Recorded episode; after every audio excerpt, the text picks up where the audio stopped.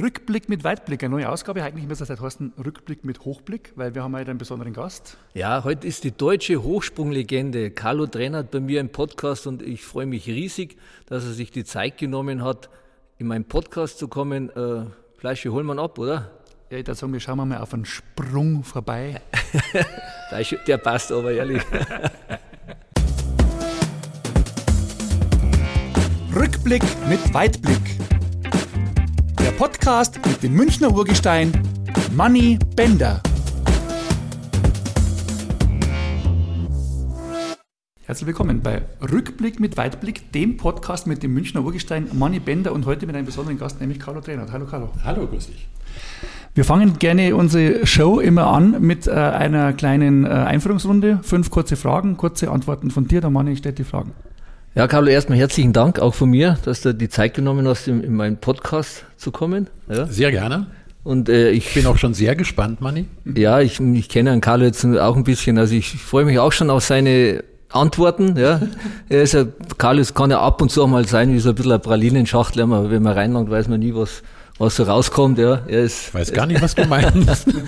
also lass uns mal anfangen und zwar, ich fange gleich mal mit einer entspannten Frage für dich an. Äh, Wein oder Zigaretten? Die Kombination klingt fantastisch. Ja, Wein oder Zigaretten. Wie gesagt, tolle Kombination. so gehen wir nicht weiter. Liebe Zuhörer, was ich ja gerade gesagt habe, ja, Karl ist ein bisschen wie ein Pralinenschachtel. Ja. Es gibt immer Antworten. Also ähm, guter Wein ist mir da schon äh, wichtiger. Gut. Dann äh, Tennis oder Golf? Weil ich noch so jung bin, Tennis. Wunderbar. Dann äh, Party oder ins Bett gehen? Ja, auch die Kombination wieder, aber auch nicht mehr so Party wie früher. Ähm, Party, was ist schon Party? Also mit guten Freunden zusammensitzen und was trinken und gute Gespräche ist äh, wichtiger als eine Party. Wunderbar. Dann Olympiamedaille oder Weltrekord? Rekorde viel wichtiger. Und dann zum, die letzte ist Tennis mit Dion oder eine Runde Golf mit mir? Ist einfach. Also Dion ist der Sohn von Carlo? Na, also ganz ehrlich, äh, ich spiele sehr oft mit meinem Sohn Tennis, dann lieber mehr eine Runde Golf mit dir. Das ist schon so. Ja, wir hatten ja schon äh, die ein oder andere lustige Golfrunde ja. miteinander, ja. ja. Das ist ein guter Einstieg. Beschreibt euch mal gegenseitig, äh, wie ist, fangst das du an, wie ist denn der Carlos als Golfer? so wie er auch sich jetzt hier präsentiert, so würde ich jetzt mal sagen, er ist unheimlich entspannt, ja, ganz, ganz locker, cool. Äh, was, was mir auch immer sehr gefällt, ist, man, ich bin ja jemand, der ein bisschen auch schon auf Etikette schaut, ja, aber der Carlo, der, den sieht man halt auf dem Golfplatz halt einmal in der kurzen Hose, ja, nur im T-Shirt, ja, oder auch keine Schuhe an. Ja, mhm. Also das ist schon dann auch sehr interessant. Soll ich da was zu sagen? Oder? Das Barfuß finde ich interessant. Ich glaub, der Barfuß ist wirklich, also äh, die Bodenhaftung ist ja was sehr Wichtiges und beim Golf hast du unglaublich gutes Gefühl, wenn du barfuß spielst. Also ich habe das ein paar Mal gemacht, kam, wie der Manni erwähnt hat, bei der Etikette nicht ganz so gut an, aber es gibt übrigens keine offizielle Regel, die es verbietet, ohne Schuhe Golf zu spielen. Du brauchst schon lange Hosen normalerweise, aber bei 40 Grad halte ich es halt auch nicht für so sinnvoll, da in langen Hosen zu spielen. Ich glaube tatsächlich, also ich spiele auch Golf, äh, mehr oder weniger, die einen sagen so, die anderen sagen so. Mhm. Äh, Im Bunker einen, einen Schlag barfuß zu machen, ist gut, weil du dann auch merkst, was du falsch machst. Wenn du dann auf einmal irgendwie den Fuß zu stark verdrehst und so, ist, glaube ich, hilfreich tatsächlich fürs Gefühl Gut, es kommt noch aus meiner Historie auch. Ich habe unheimlich viel barfuß trainiert. Wir haben Sprints, Läufe, Berganläufe, Sprünge, alles barfuß gemacht, weil du die gesamte Fußmuskulatur sehr viel besser trainierst, als wenn du Schuhe anhast. Und deswegen habe ich mir das so angewöhnt und bin halt unheimlich gerne barfuß auch unterwegs. Ich finde, das ist einfach ein tolles, erdiges Gefühl. Ja, ich bin ja bin auch Golfer und, und schaue natürlich auch die ganzen, jetzt momentan laufen, laufen jetzt gerade die Players Championships und äh, da habe ich einmal gehört, dass der Nick Faldo, ja, ist einer, Nummer eins war der Welt in den 90er, mhm. der hat einmal gesagt, dass er immer in der Früh barfußig eine, eine Golfrunde spielt, weil er einfach sagt, wie du sagst, es ist einfach ein besseres Gefühl, weil mit, mit den Spikes hat man doch ein bisschen einen besseren Halt und dann macht man doch ein bisschen mehr mit Kraft. Ja, ja. Und ohne Schuhe ähm, achtet man wahrscheinlich ein bisschen mehr auf den Schwung, weil man, weil man keinen so einen festen Halt hat. Mhm. Also ich glaube auch, es ist fürs Gefühl ist es sicherlich das Sinnvollste und wenn Nick Faldo das sagt, dann bestätigt das nur, was ich gesagt habe. Der hat noch ein bisschen mehr Ahnung von Golf als ich. Carlo, wie würdest du den Manni als Golfer einschätzen oder charakterisieren? Er mag schon sehr gerne Golf. Ich habe ihn länger nicht mehr gesehen. Wir haben uns voriges Jahr durch Zufall wieder getroffen bei einem Golfturnier da in Italien. Wunderbarer Golfplatz. Und er kann schon Golf spielen. Also das muss ich schon sagen. Macht es aber auch relativ häufig, glaube ich, Manni, ne? Ja, jetzt im letzten Jahr habe ich mal wieder ein bisschen Zeit gehabt äh, zu spielen. Also wir haben da selber so einen eigenen Golfclub, ja, wo halt ein paar mhm. ehemalige Fußballer, es ist ein reiner Männerclub, ja, der heißt Huxleis in Friends.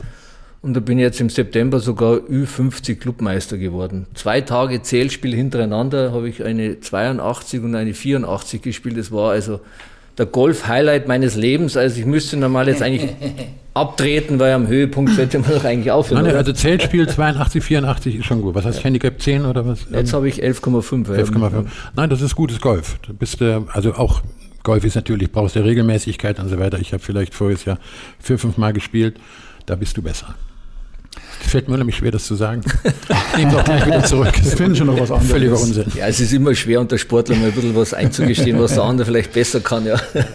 Ist Golf für dich die Möglichkeit, sich äh, äh, abzuschalten oder hast du äh, welchen Modus oder was verwendest du, um wegzukommen vom Alltag? Ist eine Möglichkeit, aber immer noch mehr. Ich liebe immer noch Sport tatsächlich. Und ich will jetzt nicht äh, Golf als Sport negieren, aber so Berganläufe oder Tennis spielen und so weiter ist immer noch ein anderes Auspowern als Golf spielen. Und das brauche ich immer noch sehr. Und äh, ich wiege heute noch 85 Kilo, das habe ich vor 40 Jahren gewogen, als ich ja, Weltrekorde gesprungen ja. bin. Und deswegen, äh, ich mag das Gefühl, richtig hart zu trainieren, um mich hinterher belohnen zu können durch ein schönes Glas Wein oder sowas. Äh, das ist mir immer noch sehr wichtig. Ich habe äh, gelesen, du, du warst eigentlich am, äh, am Hadern, äh, für welche Sportart du dich entscheidest. Das ist, glaube ich, war Handball noch im, im, im, im Pitch.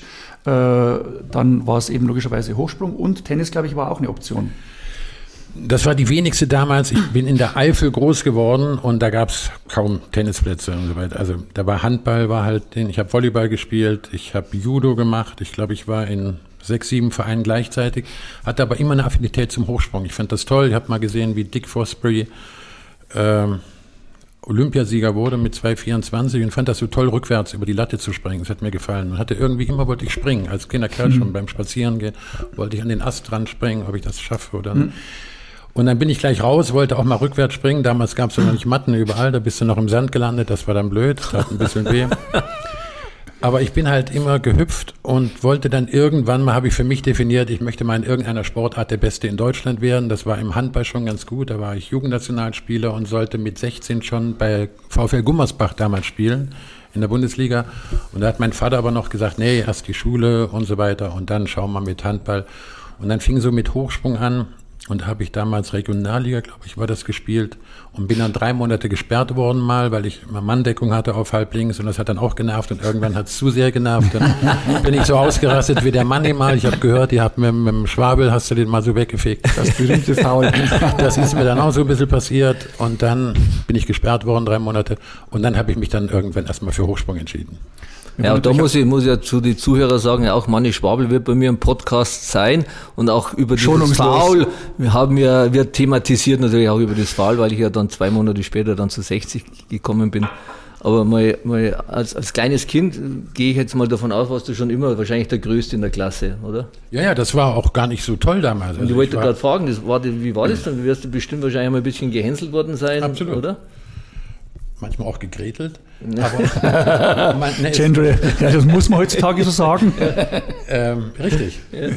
Ähm, ich war fast immer einen Kopf größer, war aber noch also sehr dünn und das war überhaupt nicht schön. Also hatte auch Komplexe tatsächlich deswegen und diese Sprüche, wirst du überhaupt nass beim Duschen und so weiter. So richtig cool war das nicht und brauchte dann auch tatsächlich irgendwas, um mich zu manifestieren in der Gesellschaft oder irgendwas besonders gut zu machen. Das war in der Schule in Mathematik nicht so. Und deswegen habe ich dann mit Sport so das auch ein bisschen als Schwerpunkt für mich erkannt und habe das dann versucht auch ja tatsächlich auch meine Komplexe zu kompensieren. Was übrigens sehr viele Leistungssportler haben, nicht nur Sportler, auch in anderen äh, Berufszweigen, sage ich mal, dass aus einer gesunden Problematik, die man in sich spürt, in seiner Psyche und so weiter, eben nennen wir es einfach Komplexe, ja. dass man da versucht, durch besondere Leistungen das irgendwie hinzukriegen. Wir wollen natürlich in dem Podcast auch ein bisschen was über den Protagonisten erfahren, über dich. Was warst du geworden, wenn nicht Fußballer? Oder war das nie eine Frage? Ja, ich meine, ich habe ja schon immer, äh, ja, jetzt heutzutage fangen die Jungs ja schon mit, mit vier Jahren zum Fußballspielen an. Ich bin ja, habe erst mit sieben Jahren damals angefangen, bin ja auch erst relativ spät Profi geworden. Ich bin erst mit 22 Jahren Fußballprofi geworden. Und äh, war eigentlich da schon ein bisschen Spätstarter. Ich habe eine ganz normale Ausbildung gemacht als Automechaniker, habe hab sogar eine Gesellenprüfung auch gemacht. Also ich hätte fast, ich wäre wahrscheinlich in diese Branche wahrscheinlich abgeschweift, aber wahrscheinlich durch mein Talent und vor allen Dingen auch durch meine Schnelligkeit ist er dann damals unter Haching auf mich aufmerksam geworden und dann natürlich, wenn es vor die Toren von München spielst, ja, ist dann irgendwann mal das Angebot gekommen von, von Bayern München und dann war es für mich als Urmünchner, war es natürlich klar, dass ich dann zum FC Bayern gehe. Ja, mhm. Wie kommst du runter vom Alltag? Wie kannst du abschalten? Ja, ich, ich habe erstmal, ich habe, ich habe auch eine Hütte im Zillertal. Ja, und das ist natürlich für mich ein schöner Rückzugsmoment, wo ich in meine, meine Hütte gehe, sperre die Tür auf, hole mir dann meistens wahrscheinlich ein Bier raus. Ja sitze dann vor meiner Hütte und schaue dann über das Tal hinweg und das, da vergisst man dann alle, alle Probleme, all, jede, jede Stresssituation, sitze dann da oben drinnen und genieße dann diese zwei, drei Tage oder mal eine Woche dann und, und schalte da ab. Ja. Mhm.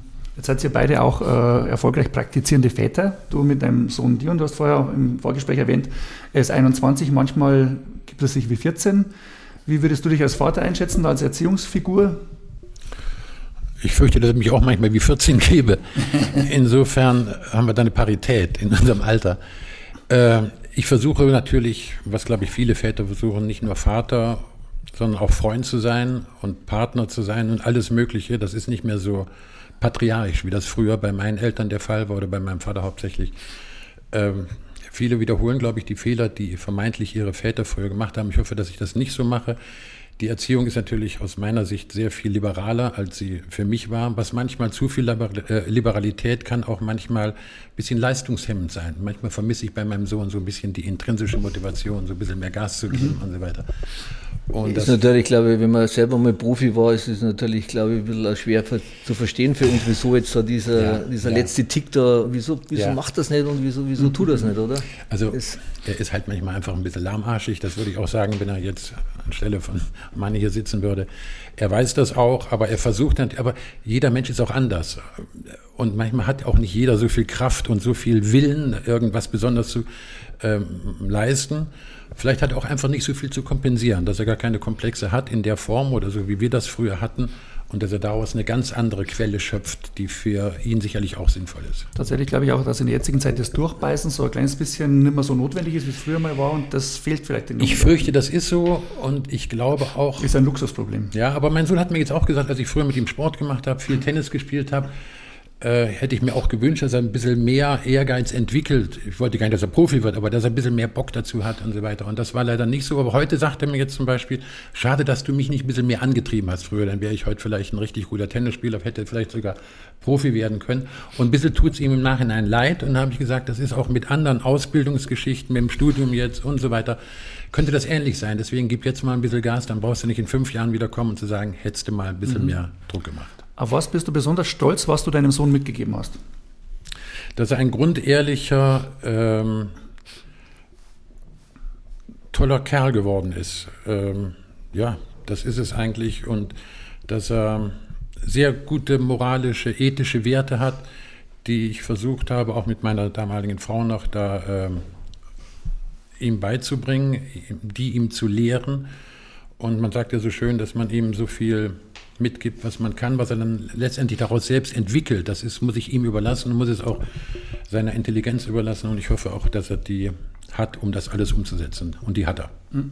Ja, ich hab, wo, ich, wo ich Fußballtrainer war, ja, dann habe ich natürlich auch den Jungs einmal gesagt, Jungs, ich, ich kann euch, ich kann euch nur den Weg zeigen. Ja. Wir können ja. nur den Weg zeigen, aber, aber gehen müssen sie, müssen sie ihn ganz alleine. Ja. Das ist, man, kann, man kann schon mal ein Ziel auch haben und, und wenn man jetzt in München losfährt und man will in Stuttgart ankommen, dann kann man schon mal über, über Memmingen fahren, ja, aber man sollte in Stuttgart rauskommen und nicht einfach mal in Nürnberg landen und sagen, so, jetzt, jetzt bleibe ich in Nürnberg, obwohl ich ein ganz anderes Ziel gehabt habe oder ganz was anderes. Ja. ja. Und das ist natürlich schon Sachen, wo, wo sie dann schon auch jemand, er ist jetzt, äh, Carlo hat jetzt einen Sohn, der ist ein bisschen älter wie meine Kinder, die, meine sind jetzt erst äh, 9 und, und, und 13 und ich habe zwar als erste eh noch eine große Tochter, die ist 23, aber die sehe ich jetzt nicht so oft wie meine zwei Kleinen zu Hause. Da mhm. ist es natürlich schon ein bisschen schwieriger, noch denen etwas mitzugeben, weil sie ja in dem Alter kann man sie ja nur führen, aber ob sie es dann machen zum Schluss, das wird sie dann erst später herausfinden, ob sie dann diese Werte auch übernehmen, was ich ihnen Richtig. Ich glaube, da spielt eine große Rolle auch Vertrauen, dass man in das, was man selbst versucht hat zu kolportieren, dass man das sich da auch selbst vertraut, dass das übernommen wird. Und das dauert manchmal ein bisschen länger, manchmal ein bisschen kürzer, aber das Vertrauen sollte da sein, dann funktioniert es, glaube ich, auch. Eine ganz eine fiese Frage an dich. Auf was bist du besonders stolz bei deiner Tochter, die nämlich jetzt äh, lustigerweise bei uns im Hintergrund mit dabei ist? ja, äh, erstmal bin ich schon mal stolz, dass ich, äh, ich bin ja, ich war ja Hauptschule, ja, aus der Automechanik ich, war ich leider zu blöd, muss man schon sagen, für Realschule oder, oder Gymnasium. Ja. Sie ist jetzt aufs Gymnasium gegangen, hat, hat auch einen sehr hohen IQ von knapp 130. Also von der Mama? Das hat sie Alles definitiv, von der Mama. das hat sie definitiv von der Mama, das Aussehen von mir hoffentlich, ja, und die Größe auch, wird sie wahrscheinlich auch von mir bekommen. Also dann, so blaue Augen, ist blond und wird so groß irgendwann mal wie ich oder 1,80. Ja, sie ist also. hübsch. Und, ja. Moment. Also daher nein. Äh, und ich versuche natürlich auch zu, oder hoffe zumindest auch diese Werte, was ich habe, zuverlässig zu sein und, und aufrichtig zu sein. Und, man, das, ab und zu kann man schon mal ein bisschen flunkern, aber wie gesagt, man muss dann immer am Ende des Weges, muss man dann auch da rauskommen, wo man auch hin möchte. Ja. Das mhm. ist, glaube ich, versuche ich mich zu geben. Sie Aber dieses Hinmöchten, ich glaube, das ist der wichtige Punkt, dass man erstmal, nochmal kurz auf meinen Sohn zurück, dass man ein klares Ziel erstmal definiert für sich. Was will ich wirklich? Und diese Findungsphase, das hast du eben auch kurz angesprochen, die dauert, glaube ich, bei den Generationen heute ein wenig länger, bei den jüngeren Generationen, als es früher der Fall war. Das ist aber nicht nur, ist die gesellschaftliche Entwicklung ist generell dafür verantwortlich, dass das so ist, glaube ich. Äh, kommen wir zurück auf dein sportliches Leben. Äh, du hast, wir haben es im äh, Eingangs auch schon mal kurz erwähnt. Äh, dir, waren, dir war die Höhe wichtiger als eine Medaille. Das, glaube ich, bedarf noch ein bisschen einer Erklärung. Manni, erklär mal. ähm, ich, äh, ich, habe ja einen Titel. Ja. Ein paar Titel habe ich auch. Nein, keine, also nicht so viele Medaillen, aber Titel habe ich auch. Äh, ich war Quereinsteiger in der Leichtathletik. Wie gesagt, ich kam vom Handball und habe auch erst, Manni hat mit 22 wurde er Profi, ich wurde mit, also es gab ja in der Leichtathletik früher noch nicht so wirklich Profi, das fing erst ein bisschen später an, aber dass ich so richtig trainiert habe, war ich 17, 18 und dann bin ich so die ersten Rekorde gesprungen und mir war gar nicht so wichtig, dass man Meisterschaften gewinnen muss. Für mich implizierte Hochsprung, muss halt versuchen, jede Woche höher zu springen. Das macht Hochsprung aus. Bis ich dann eines Besseren belehrt wurde, als ich dann im A-Kader war beim Deutschen Leichtathletikverband, wie wichtig für den Verband und fürs Land nachher die Medaillen waren. Das hatte ich nicht so auf dem Schirm. Für mich war wichtiger halt, mich weiterzuentwickeln, Rekorde zu springen. Und mein erstes definiertes Ziel war mal der Beste in Deutschland zu werden, einen deutschen Rekord zu springen. Und das habe ich dann, weiß ich nicht, irgendwann 81, 82 in Warschau geschafft. Und dann hatte ich so mein erstes großes Ziel erreicht. Ich hatte nicht so die Definition, du musst eine Medaille gewinnen. Eine Medaille kann ich auch gewinnen mit 220. Ich wollte aber so hoch wie möglich springen. Deswegen hatte ich da eigentlich eine Fehlorientation. Wie, wie, viel, wie viele Jahre besteht jetzt dein deutscher Rekord immer noch? Der, der, also Weltrekord letzte war 200, äh, äh, 1987, 33 Jahre, 34 Jahre, ist unglaublich, 34 Jahre, immer noch Europarekord und deutscher Rekord sowieso, ja, impliziert Deutschland auch. Also unfassbar, also an den letzten so ähnlichen Rekord, ich weiß nicht, ob ich richtig, aber das glaube ich dürfte, also war das Bob Beeman im, im Bob Weitsprung? Bob Beeman war 8, äh, 98 in Mexico City, auf dreieinhalbtausend Meter Höhe, glaube ich, und das ist erst für, durch einen anderen Amerikaner mit 8,91 Meter in Tokio, ich glaube 92 war das gebrochen worden. Ja. Ja. Also das ist schon, ist schon ein unfassbarer Rekord, das ja, wieso, hat, wieso hat das noch kein Deutscher geschafft? Muss man jetzt mal Weil fragen. die noch nicht höher gesprungen sind. ja. Es, kommt, ja. es kommt aber noch dazu, äh, ich glaube tatsächlich, dass... Ich glaube, die Frage hat du schon öfter gehört. Nein, ich glaube tatsächlich, dass wir ähm, besessener trainiert haben. Also ich habe wirklich sehr, sehr hart trainiert. Ich habe fünf, sechs Stunden trainiert. Auch wenn ich so ein bisschen das hatte, dass man gesagt hat, er ist auch ein Lebemann und so weiter. Ich finde übrigens Lebemann besser als Totenmann, finde ich nicht so schön. Und habe immer versucht, das Angenehme mit dem Nützlichen auch zu verbinden. Und wenn ich hart trainiert habe, dann hat man sich auch mal belohnt nach sechs, sieben harten Trainingseinheiten. Aber wie auch immer, ich glaube, dass die Wahrhaftigkeit und diese Vision, die ich oder auch die Generation damals hatten, eine andere war als die heute. Heute wollen die, glaube ich, mit, wenn sie mal 220 springen, ist es wichtig, den Manager zu haben und sehen, wie sie gleich Geld verdienen. Für uns war mehr die Leistung tatsächlich im Vordergrund. Wir wollten so gut wie möglich sein und haben dafür so hart trainiert wie irgendwie möglich.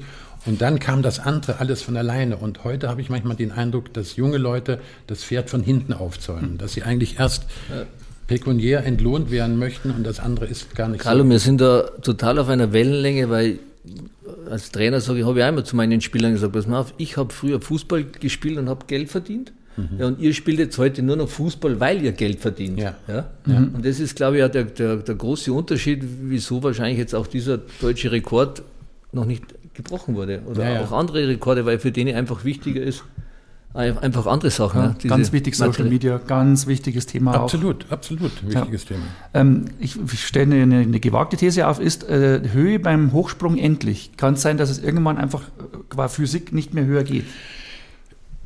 Es ist vermeintlich endlich. Es gibt immer äh, Phasen von Stagnation, wie es jetzt auch gibt. Also wie, wie wir festgestellt haben seit 33, 34 Jahren 242 äh, ist noch keiner so wirklich höher gesprungen.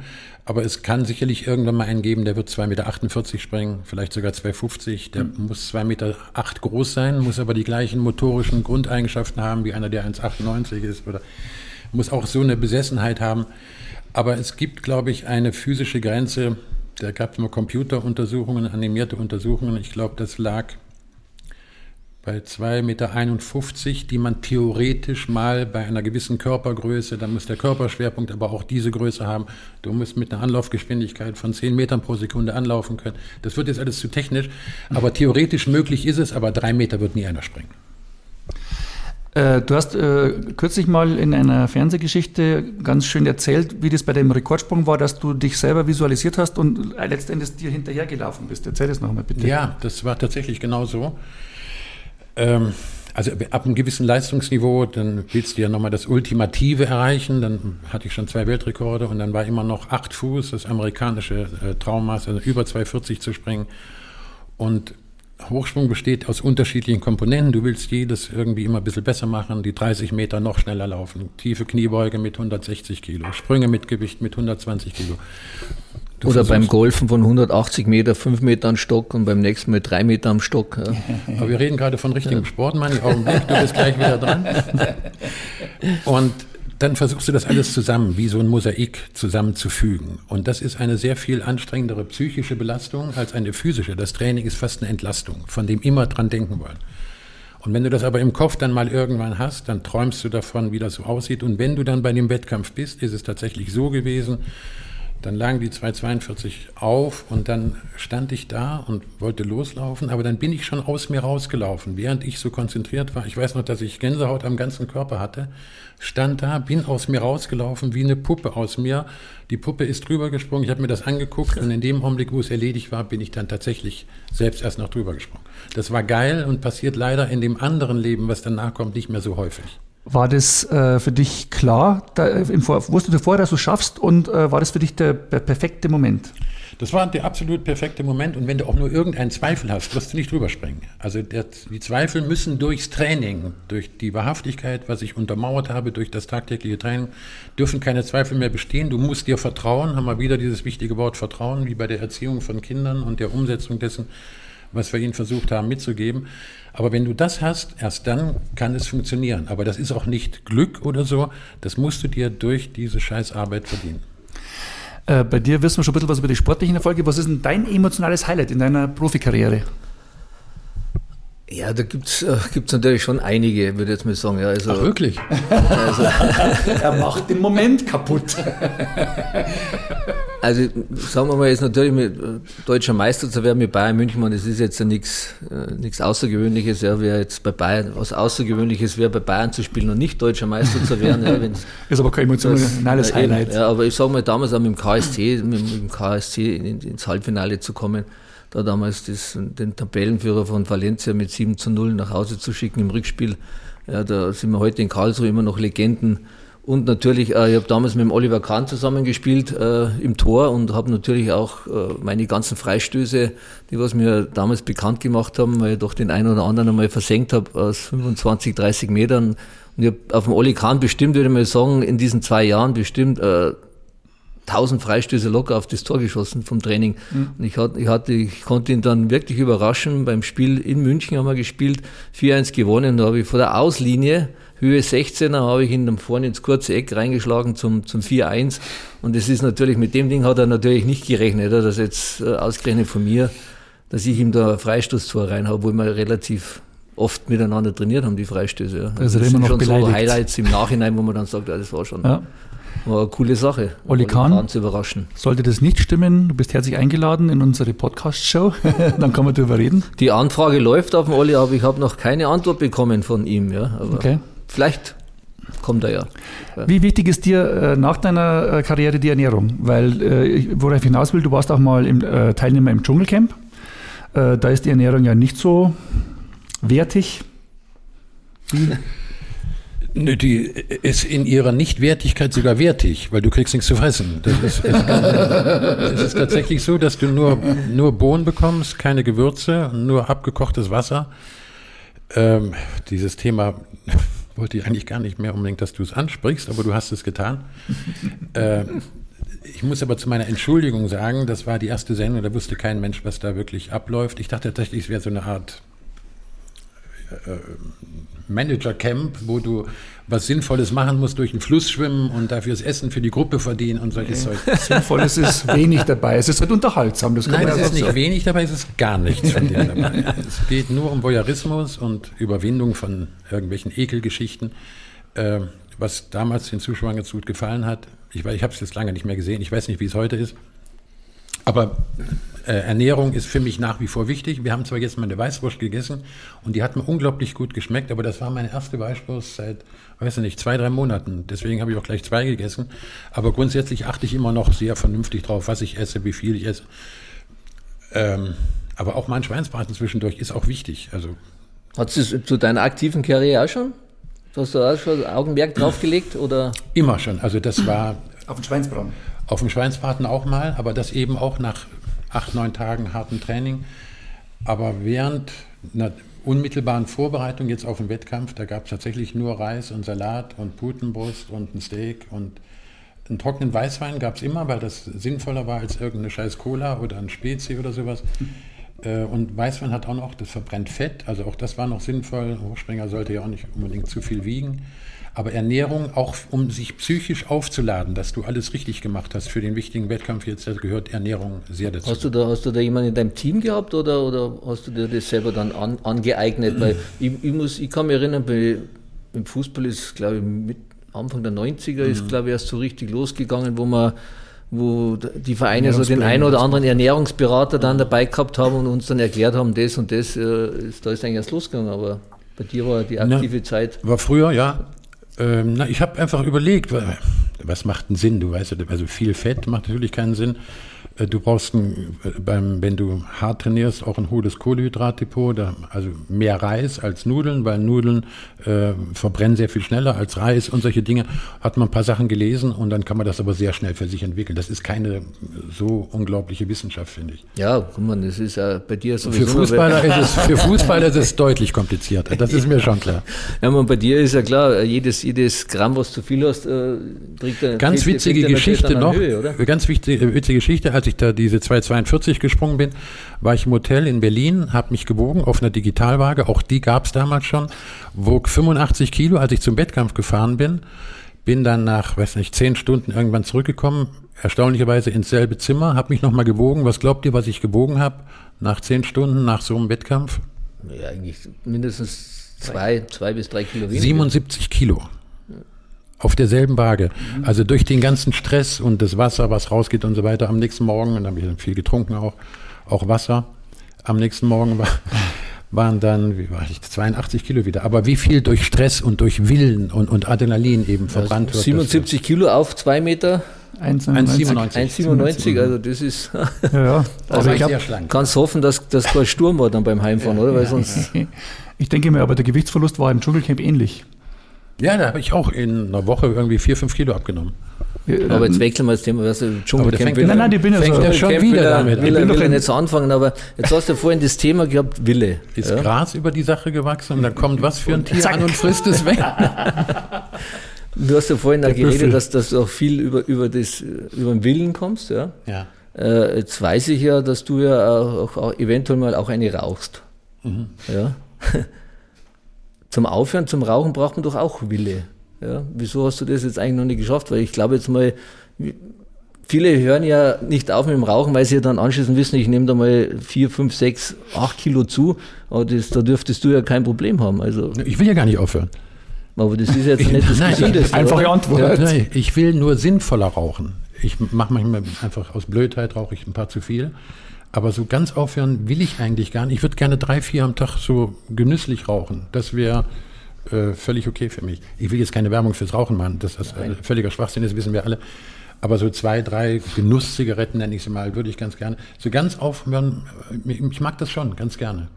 Aber du könntest qua Willen, könntest du sagen, von heute auf morgen, ich höre auf mit Rauchen. Wie würdest du das einschätzen? Wenn ich das wollen würde, glaube ich, ja klar, klar. Oder wenn ein Arzt sagt jetzt, es macht wirklich keinen Sinn, weil du hast dies oder jenes, würde ihn nahelegen, aufhören zu rauchen, dann würde ich aufhören, ja. Wobei es einfacher ist, aus Überzeugung aufzuhören, als äh, durch ein... Natürlich, durch Oktroyiertes. Genau. Ja. Äh, wie schaut es generell aus mit deiner Gesundheit? Gibt's, was sind die klassischen Nebenwirkungen von, von deiner Sportart? Ich habe Gott sei Dank keine klassischen Nebenwirkungen außer psychischer Art. Jetzt habe ich, meine Knie sind Gott sei Dank okay. Ich hatte auch keine wirklich schlimmen Verletzungen. Ich weiß nicht gar nicht genau, äh, du hast bestimmt auch mal was als Fußballer. Kreuzbandriss, ja mit mehr Körperkontakt auch. Aber Ein sogenannter hatte nur mal- Bänderriss übrigens. Ich meine, aber so viel, so viel Entspannung, wie du gemacht hast mit deinem Knie vorm Sprung, ja, da, da dürfte ja eigentlich nichts passieren, oder? Weil du, du bist ja, bist ja, bist ja berühmt geworden mit deinem, mit, vor deinem Sprung ist ja, das war ja wie, ja, wie heute, Macht aber Sinn. Ich wollte wären Top-Beats gewesen in der Ja, Disco ja, das wahrscheinlich, oder? ja- ich wollte die Muskulatur eigentlich nochmal vorbereiten durch gedankliches über. Du kannst, ich kann mich ja jetzt hier sitzen und kann die Spannung der Muskulatur einfach im Sitzen erhöhen, dadurch, dass ich daran denke, dass der Quadrizeps oder der Medialis, dass die sich jetzt entwickeln. Da kann man die Muskelspannung messen und nach 10 Minuten wird die höher sein, als wenn ich nicht drüber nachdenke. Und dann wollte ich nur kurz vor dem Sprung dann nochmal durch das Zucken des Knies die Muskulatur aktivieren, damit, die in de, damit sie in der Kontraktionsphase beim Absprung die schnellstmögliche Kontraktion erfährt. Aber warum haben es nicht alle anderen gemacht? Weil die alle nicht so hoch gesprungen sind. Die haben das nicht begriffen. Ja, aber jetzt, jetzt, äh, ich meine, jetzt bist du ja auch schon ein bisschen im, im entspannten Alter. Ja, wenn's jetzt, wenn's Die jetzt, Formulierung gefällt mir. äh, wenn's jetzt nur mal drüber nachdenkst, ja, über, über die Karriere, natürlich drei, dreimal Weltrekord gebrochen oder aufgestellt, das ist natürlich schon, äh, brauchen wir nicht drüber reden, das ist eine herausragende Leistung, ja. Aber dann bei Olympia und bei der WM dann den anderen auf dem Platz 1 zu sehen, ja. Du bist dann mit Sicherheit nicht äh, zu Olympia und WM gefahren, um zu sagen, so, ja, ich bin Weltrekordhalter, ob jetzt Vierter oder Fünfter wäre, das ich, ist mir jetzt eigentlich egal. Jetzt, jetzt im Nachhinein, was hat er jetzt genau an diesen Tagen, an diesem Punkt genau da zu sein, weil das ist eigentlich dein Job. Das ist auch dein Anspruch, oder? An dich, dass du sagst, so, Olympia, das Gold ist mein Ding. Und waren es die Nerven oder, oder, oder? war eine Mischung aus vielen Dingen. Also erstmal, was ich vorhin im Fleisch gesagt hatte, war, ich war wirklich viel konditioniert. Es war mir erstmal nicht so wichtig und dann erstmal um äh, zu switchen und zu sagen, jetzt sind mir auf einmal Medaillen wichtiger, war nicht so einfach. Und du hast natürlich völlig recht, mich hat's angekotzt, wenn jemand dann bei Meisterschaften vor mir war oder eine Medaille gewonnen hat und ich nicht. Äh, ich habe da Fehler gemacht teilweise. Los Angeles, Olympische Spiele, waren wir im Trainingslager in Südspanien und wir sollten dann und dann nach Los Angeles. Ich wollte aber erst später und da unterschätzt, dass die neun Stunden Zeitunterschied da zu viel ausmachen, habe mich im Training verletzt und habe dann versagt. Also bin dann nur noch 2,24 gesprungen oder sowas.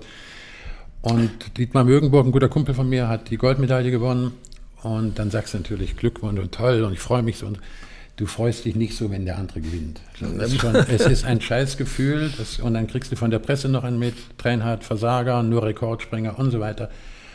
Und was bleibt dir dann übrig? Du kannst dich in eine Lamoyanz flüchten und sagen, die ganze Welt ist ungerecht zu mir oder du versuchst es durch eine gute Leistung dann zum Ende des Jahres, wenn du wieder ganz fit bist, das zu kompensieren.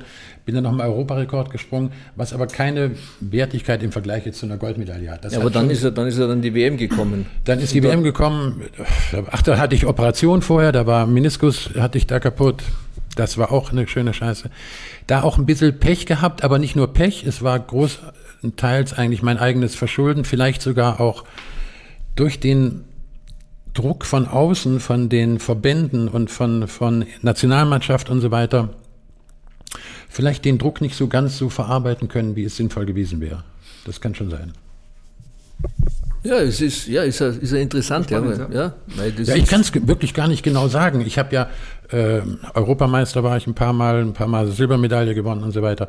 Aber richtig bei Weltmeisterschaften, Helsinki fällt mir gerade ein, die erste Weltmeisterschaft in Helsinki, 88 muss das gewesen sein nee, 83, Helsinki, ähm, war ich unheimlich gut in Form, war Weltjahresbester, hatte geregnet am Anfang, dann wurde es trocken. 226 im ersten, nächste Sprunghöhe 229 habe ich ausgelassen, weil ich sicher war, ich springe über 233. Das hätte zum Sieg gereicht schon. Dann war eine Siegerehrung, eine Finnin hat äh, Speerwerfen gewonnen, dauerte unheimlich lange, dann bin ich nicht wieder so richtig in den Wettkampf reingekommen.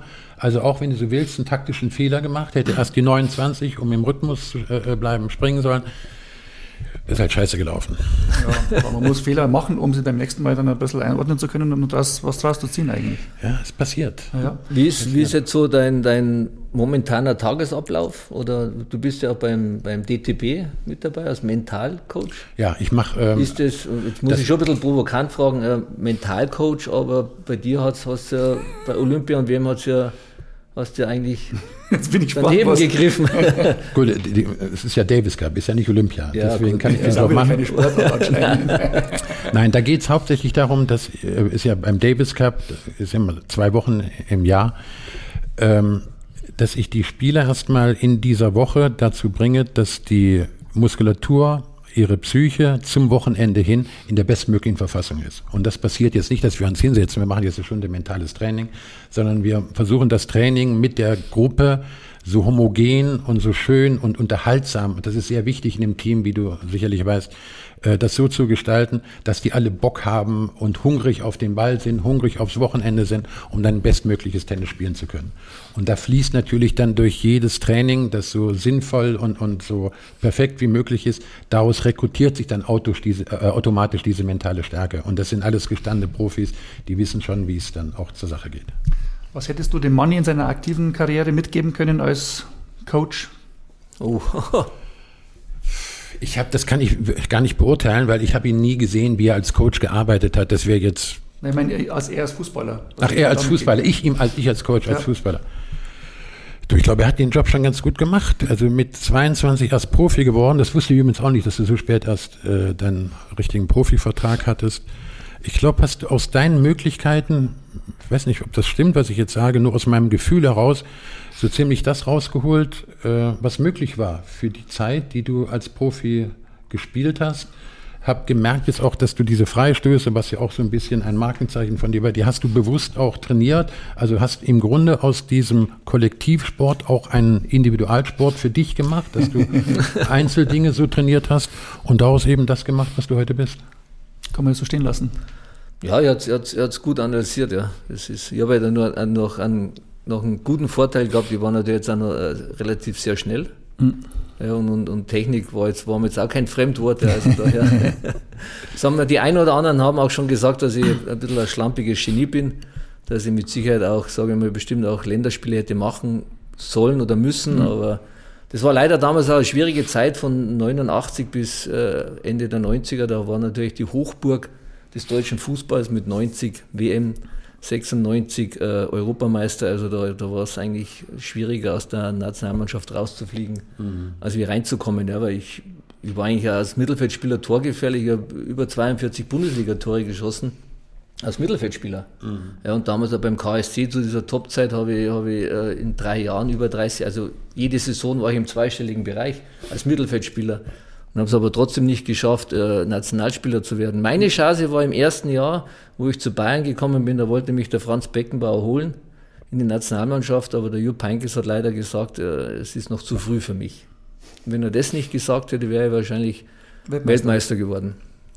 Aber und dieses, äh, was er gesagt hat, zu früh für dich, war das der wirkliche Grund oder was glaubst du, was möglicherweise dahinter war? Das dieses schlampige Genie, was man nicht so, was du nicht so opportun für eine Nationalmannschaft? Ja, ich, äh, mein, mein Riesennachteil war damals, dass, glaube ich, ein Jahr vorher der Michael Rummenigge auch zur Nationalmannschaft gekommen ist, das waren zwei Jahre vorher, weiß ich nicht mehr genau, und der hat nur ein Länderspiel gemacht.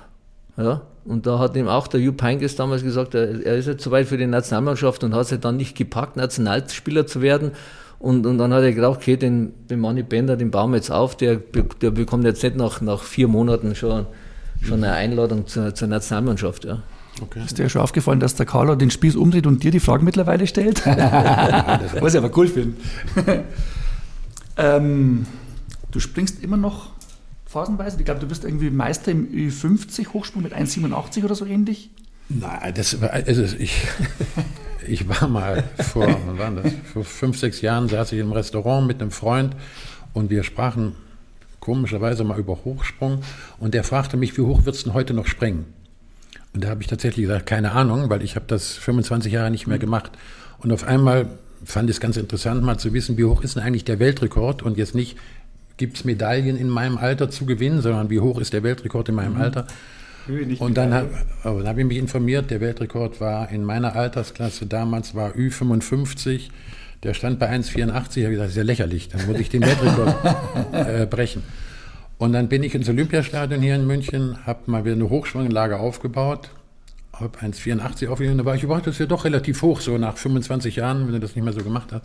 Dann habe ich 2,42 aufgelegt und habe gesagt, nein, 1,84 ist nicht hoch. Da kommt man unten durch. Und dann habe ich, äh, glaube ich, sechs, acht Wochen trainiert und habe so zwei, drei Wettkämpfe gemacht. Und das hat Spaß gemacht, dann wieder so ein paar Monate zielgerechter zu trainieren, über Kniebeugen, ein paar Sprünge und so weiter. Aber dann bin ich noch drei Weltrekorde nochmal im Alter gesprungen. Das war geil. 1,90 noch sogar noch. Ja, Respekt. Der Manni sagt von sich selber, äh, vielleicht ein schlampiges Genie. Wie würdest du dich selber einschätzen als Sportler? Ähnlich, nur ohne schlampig. ja gut, er hat, schließlich, er hat ja schließlich Weltrekorde gemacht, mehrere, also daher. Ja. Ähm, Weltrekord ist natürlich schon, schon etwas, definitiv. muss man sagen. Gell? Ich glaube tatsächlich, also wenn man jetzt so den, den, den Aber ich finde, ganz im Ernst, also ich finde schlampiges Genie, finde ich ein Prädikat. Das finde ich jetzt überhaupt nicht. Weil Genie impliziert ja auch, dass du eine besondere Psyche hast, so Fußball zu spielen, wie du es damals offensichtlich getan hast. Und wenn du dieses Schlampige jetzt durch ein wirkliches anankastisches Trainieren hättest versuchen wollen zu verändern, wäre das Genie wahrscheinlich auf der Strecke geblieben. Ja. Deswegen finde ich das schon okay, so wie das war. Ich, ich, wage sogar zu behaupten, dass in der heutigen Zeit die schlampigen Genies ein bisschen fehlen, so, die, das, die, die, die Typen. Das denke ich auch. Auch ich kann, um ehrlich zu sein, auch wenn ich so Fußball schaue ich nicht mehr so wie früher. Mir fehlt der Spaß tatsächlich ja. am Fußball mir fehlt noch jetzt, mehr der Spaß. Jetzt, jetzt, bezüglich, weil jetzt Corona wegen Zuschauern Nein, oder war das schon davor schon? Das war davor auch schon ja. so. Es hat tatsächlich nachgelassen. Und was mich am meisten nervt, ich, diese langweiligen Antworten. Und ja. ich möchte wirklich appellieren an die Spieler, sagt mal, was ihr wirklich denkt und nicht immer nur diese Worthülsen nach jedem Spiel.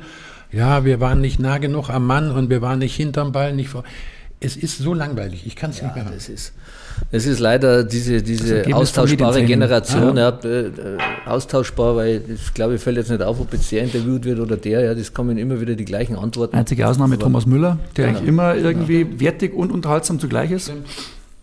Deswegen hört man den ja jede Woche fast ja, immer, wenn es Interviews haben. gibt, ist eigentlich fast ja, immer. Ist, sagt, genau, ja, genau. Heißt nicht umsonst Radio Müller. Ähm, äh, Corona war auch ein gutes Stichwort. Äh, ich, ich, bin jetzt ohne dies keiner, der jammert, aber was, ich frage dich jetzt ganz offensiv, was ist für dich äh, ein positiver Nebeneffekt von der Pandemie? Die Straßen sind leerer. Das hat mir am Anfang der Pandemie ganz gut gefallen. Ändert sich was in, in, in, in deiner Vorgehensweise, Verhaltensweise wegen der Krise? Na, ich habe nee, also ich immer Abstand von Menschen gehalten. Ich bin nie so einer gewesen, der gerne in Menschenmassen, auch in Clubs, das war früher so, äh, das habe ich gar nicht mehr gebraucht, das vermisse ich auch überhaupt nicht. Ähm, was ich wirklich tatsächlich unheimlich vermisse, dass man einfach in seiner Freiheit eingeschränkt wird. Das widerspricht völlig meinem, äh, meiner Denkungsart dass ich nicht in ein Restaurant gehen kann, dass ich dies nicht darf. Und diese große Ungerechtigkeit, die äh, vorherrscht bei den Entscheidungen, die getroffen werden, ohne dass sie für mich irgendeinen Sinn und für die meisten Menschen auch keinen Sinn ergeben. Und das nicht nachvollziehbar ist. Nervt, ja. nach, das nervt genau. mich unglaublich. Ja. Auch jetzt muss ich, was ganz schlimm ist tatsächlich für ein Land wie Deutschland, wofür ich mich fast ein bisschen schäme, dass man diese ganze Impfgeschichte nicht sinnvoller hinbekommen hat. Das ist Gut, mir ein völliges Rätsel. Stichwort. Ist mir ein völliges Rätsel, wie sowas passieren kann tatsächlich, dass wir nicht ja. Ende Dezember 24/7 geimpft haben, auf Teufel komm raus dass da so viele Regularien erst da entwickelt werden müssen, dass dieses nicht funktioniert, jenes nicht, dass nicht die Hausärzte, Betriebsärzte, dass nicht jeder, der impfen kann, ich würde sofort eine Ausbildung machen, ich kann morgen impfen, impfe hier zehn Leute und dann ist das erledigt. Schaut dann auch einfach wir, aus, du musst den Oberarm treffen vom Prinzip her. Das ist jetzt Könnte man hinkriegen, könnte man hinkriegen. Und da bin ich wirklich richtig enttäuscht, dass das so schlecht ist. Ja, ich glaube, da sind wir uns alle einig. Also würdest du dich impfen lassen? Ich würde mich impfen lassen, klar, sofort. Ich bräuchte nicht dieses AstraZeneca, ich würde vorzugsweise. ja, aber du, hast, du nimmst es oder dir ist wurscht. Also wenn jetzt, wenn Sie jetzt sagen müssten, ich müsste mich jetzt impfen lassen mit AstraZeneca und die nächste Impfung wäre erst in, in drei oder vier Monaten, dann würde ich mir mit AstraZeneca, weil dann in drei, vier Monaten wäre so Oktoberfest vorbei, dann würde ich das ja verpassen. ja, aber es kommt ja jetzt dieses Johnson Johnson auch noch, glaube ja. ich, musste nur einmal impfen lassen. Ich hoffe, dass das auch ab Mitte April möglich ist. Ja. Dann werden wir in Deutschland vielleicht auch mal genügend Impfstoff haben was großartig wäre. Was nicht zu vergessen sein sollte, ist das Entscheidende, dass eben die armen Länder auch alle geimpft werden, sonst wird uns das alles nicht so viel bringen. Sonst fliegt uns irgendwann wieder um die Ohren. Richtig. Jetzt pass mal auf, Carlo. Du bist ja, du bist ja, ich pass auf, du bist ja ein Typ, ja. ja. Jetzt, äh, äh, du gehst ja auch gerne mal nach dem Tennisspielen duschen, nackt duschen, im Freien, ja. Und Worauf nebenan 30 Meter sitzen Leute im Lokal. Bist du jetzt in einer ganz anderen Sendung auf einmal? Essen. Was mache ich? Du tust, also ich habe mir Informationen aus engstem Kreis geholt von dir, ja, die haben, die haben mir zugetragen, dass du auch mal nach dem Tennis duschen gehst im Freien, wo dann die Leute 20, 30 Meter nebenan am Tisch sitzen und essen. Das ist ein Skandal. Wenn das stimmt, also, ist das ein wahnsinniger Skandal. Also provozierst du da ein bisschen oder ist du das oder ist das eigentlich so ein bisschen egal, was da die Leute dann über dich denken? Freimann, Tennis. Freimann? Äh, unter Föhring Tennis, da ist nebenan gleich ein Lokal, wo du dann. Aber ich hatte ein kurzes Höschen an oder auch nicht? Nein, nackt. Ach, ich bitte dich, nein, nein, nein, nein, weiß es nicht nein das habe ich nicht gemacht. Doch. Nein, nackt nicht, nein, nein. Also ich weiß aus hundertprozentiger Quelle. Wir bräuchten an dieser Stelle einen Zeugenaufruf, ja. wenn jemand Informationen hat. Da wurde, da wurde mir sogar gesagt, das macht mein Papa, ja, weil der hat überhaupt keinen Charme. Ach, das hat mein Sohn. Na, mein Schamgefühl ist jetzt ja nicht so ausgeprägt, aber ähm, na, ich will da nicht provozieren. Ich denke da einfach manchmal gar nicht so großartig dran. Also ich, ich würde mich jetzt nie in ein Restaurant da in kurze Hose setzen oder sowas, das mache ich nicht. Aber letztlich mein Sohn da. Mein Sohn meinst du? Mhm. Hat er gesagt. der wird ja nicht lügen, oder der wird die Wahrheit sagen. Der wird, das hat er ja von mir übernommen, der wird nicht lügen. Gut, dann ist mir vielleicht mal ein Fauxpas passiert und dann möchte ich im Nachhinein diese Menschen, denen ich da diesen Anblick gewidmet habe, gratulieren, dass sie das erleben durften. Du bist ja äh, einer deiner besten Freunde, ja, ist, er, ist er der Boris, der Popele. Hast du mit ihm noch Kontakt oder regelmäßig oder? Also wir hast, waren. Hast nein, bestimmt nein, mit ihm schon mal Tennis gespielt, oder? Ja, habe ich. Äh, Florian, früher. Ähm, aber es ist nicht bester Freund. Das war früher meine Zeit lang. Dinge verändern sich im Leben und wir treffen uns immer noch beim Davis Cup. Jetzt ist er leider aufgehört, ist jetzt nicht mehr ähm, Man äh, of ähm, Head of Men's Tennis beim ja. äh, Deutschen Tennisbund ja. hat vor zwei Monaten aufgehört, weil er andere äh, Prioritäten hat jetzt in seinem Leben. Aber das war eine großartige Zeit, ihm damals auch ein bisschen beim Training helfen zu können. Ende der 80er, Anfang der 90er Jahre. Tolle Turniere mit ihm erlebt. Äh, auch einen tollen Film über ihn machen dürfen. Als er Nummer eins wurde in dem Jahr, haben wir ihn ein Jahr begleitet, waren bei allen Grand Slam Turnieren mit dabei und tolle Interviews mit ihm gemacht, auch den Film zusammen mit ihm entwickelt, mit der Musik drauf geschnitten und so. Es waren großartige Erlebnisse mit ihm. Ja, ich habe ihn einmal äh, kennengelernt. Wir hatten beide den gleichen Physio, einen Ederklaus in Donaustauf. Ja. ja. und, und, ich war damals einmal in der Reha. Und ich bin dann, ich hatte dann Termin beim, beim Klaus oben und bin dann hochgelaufen und auf einmal steht einer an der Treppe. Stopp! Und ich, hä? Was ist jetzt los? dann war das der Bodyguard von, von Boris, ja, und dann, was wollen Sie? Habe ich gesagt, ich habe jetzt Termin beim, beim Klaus. Ja, es geht jetzt nicht, weil der Boris Becker ist hinten, dann habe ich Klaus, und wird hinter schon Klaus, ja, ja, Mani, und dann hat der Boris auch schon, komm Mani, komm rein, und dann haben wir uns halt da, er sich halt gerade ein bisschen einrenken lassen beim Eder Klaus, und dann haben wir uns halt auch. Ja, Klaus Eder, um ein Wort noch zu ihm, ist der großartigste. Bei dem war ich damals auch nach meinem äh, Meniskusriss, bin ich in der Schweiz operiert worden, war eine Woche bei ihm und konnte nach einer Woche OP volle Sprints machen.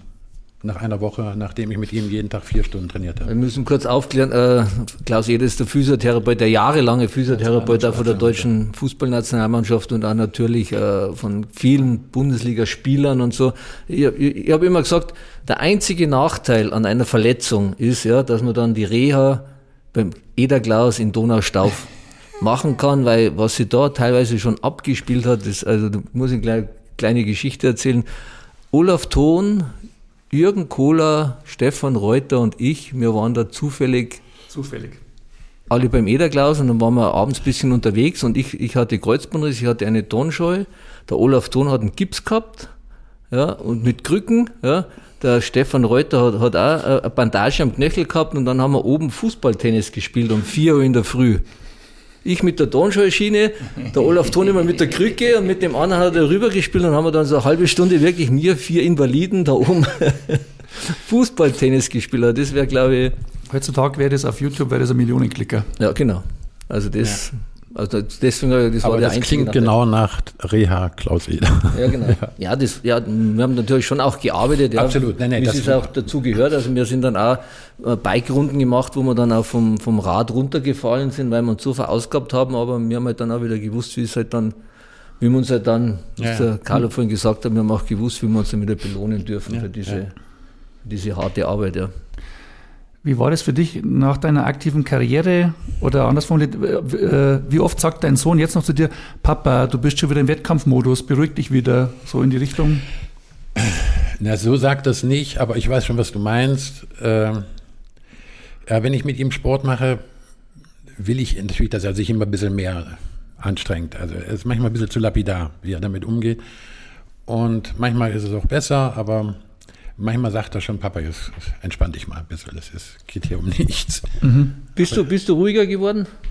Wenn es jetzt um, um, um Sachen wie jetzt gibt, wenn du jetzt mit deinem Sohn noch spielst oder, oder, oder mal Karten spielst oder mal irgendwelche Gesellschaftsspiele machst, ich glaube, wenn du aktiv warst, wahrscheinlich schlechter Verlierer, oder?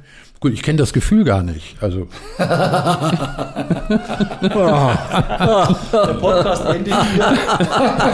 Nein, aber erzähl mal, wie das so ist. Ich würde es gerne mal kennenlernen.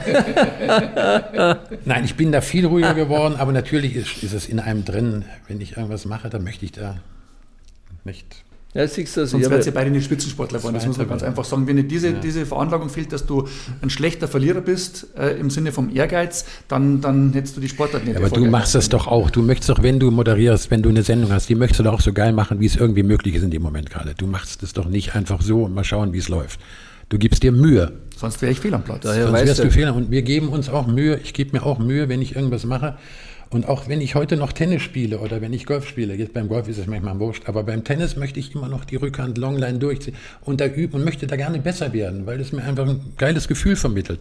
Und wenn ich das gar nicht probiere, werde ich es nie kennenlernen. Das wäre ja Unsinn, das einfach nur so zu machen. Also ich mache übrigens gerade noch, ich mache hier in München so eine Akademie für äh, Jugendlichen innerhalb der Pubertät, denen möchte ich helfen, ihr Talent zu entdecken für Sport. Da hast du dir aber eine interessante Zielgruppe rausgesucht. Ist die ganz wichtige Zielgruppe, gerade jetzt im Corona-Zeitalter und in dem ganzen ähm, äh, Handy-Zeitalter und so weiter, die nur noch elektronisch spielen, gibt Studien, dass Kinder, die acht, neun, zehn Jahre alt sind, nicht mehr rückwärts gehen können. Die fallen einfach hin.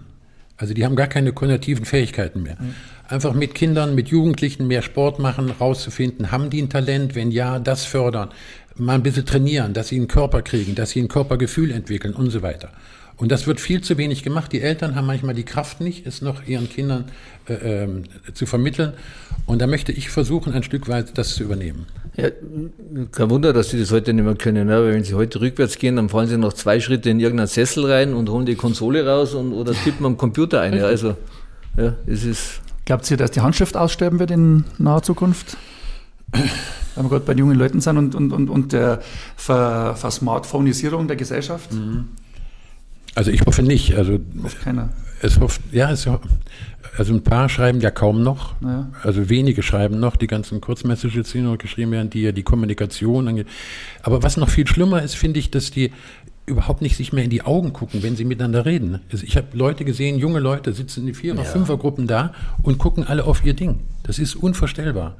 Und das tut mir leid, weil wir haben das ja erlebt, wie es ist, einfach sich auszutauschen, einen Witz über den anderen zu machen, äh, auch, auch ähm, Härte zu erkennen, auch wenn man verarscht wirst, damit klarzukommen und so weiter, was ja im Sport, gerade in Mannschaft noch viel schlimmer ist. Oder ihr müsstet auch Dazu viel gehört, durchmachen. ja. Das äh, gehört dazu. Aber- und das fehlt alles heutzutage. Wie, wie haben uns wir uns denn eigentlich früher verabredet? Wenn du dich mit fünf, sechs Kumpels getroffen hast, wie haben wir das eigentlich gemacht? Wie ist denn das eigentlich zustande Du gekommen? warst pünktlich oder du hast das, äh, Oder du warst nicht dabei. Richtig. ja, das ist, ja. Richtig. Heutzutage stehst du mit dem Wir Handy jetzt aufpassen, man nicht wie alte Säcke jetzt hier reden, dass früher beide? alles besser war. nee, Manni meine ich hauptsächlich. Na, du engagierst dich ja auch sozial ja auch. Ja? Männer reden jetzt. Ja.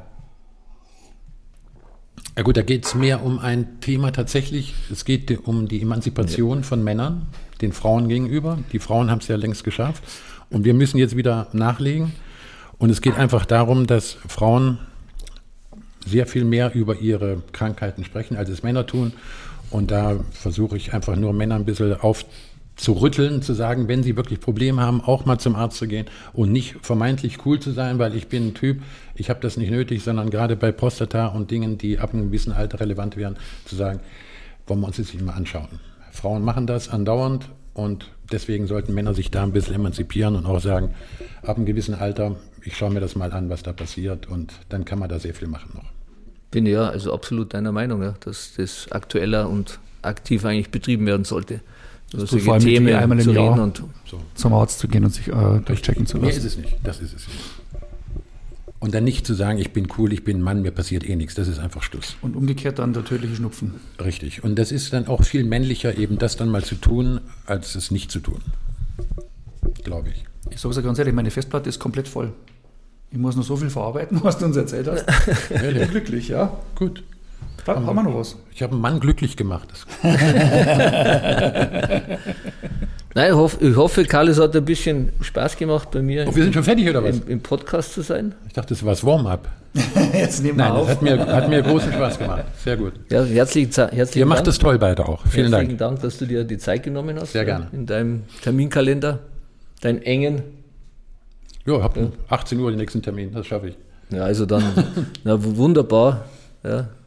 Bin auch sehr stolz, dass wir den immer noch den deutschen Rekordhalter im Hochsprung. Europarekordhalter. Europarekord. Klingt noch ein bisschen globaler. Ja, okay. Könntest du Also, vielleicht noch einmal aufstehen und mit deinem Knie zucken für uns? Dann müsst ihr mir die Hose runterziehen und ich habe keine Unterhose an. Das wäre für euch alle ein bisschen, Wenn wir wieder beim Nackt duschen. äh, wie soll ich sagen?